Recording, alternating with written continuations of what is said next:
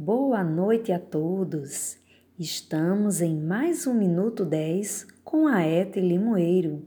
Vocês já me conhecem. Eu sou Janaína Bione e a disciplina de hoje é avaliação nutricional.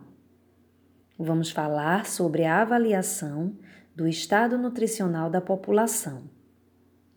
O estado nutricional é a condição de saúde de um indivíduo essa condição ela é influenciada pelo consumo e a utilização dos nutrientes, identificada pela correlação de informações obtidas de estudos físicos, bioquímicos, clínicos e dietéticos.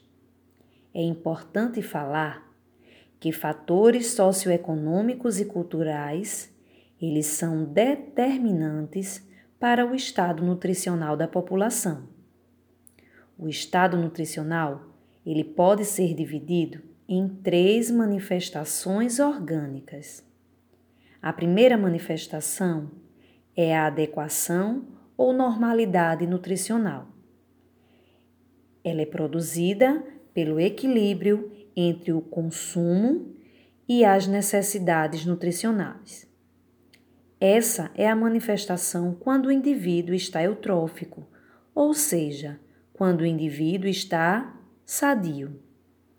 A segunda manifestação é a carência nutricional. Ela é produzida pela insuficiência quantitativa e ou qualitativa de consumo de nutrientes em relação às suas necessidades nutricionais. E a última manifestação orgânica são os distúrbios nutricionais. São produzidos pelo excesso ou o desequilíbrio de consumos de nutrientes em relação às necessidades nutricionais. Já a avaliação do estado nutricional, ela consiste em um conjunto de métodos utilizados para aferir o estado nutricional de um paciente, contemplando parâmetros subjetivos e objetivos. Esta avaliação tem como objetivos identificar alterações metabólicas e orgânicas dependente da alimentação que possam ser atenuadas por uma intervenção adequada pelo nutricionista. Outro objetivo é ter a capacidade de contribuir para a prevenção e controle de agravos nutricionais. E por último, identificar aqueles que necessitem de apoio nutricional para restaurar ou manter o estado nutricional.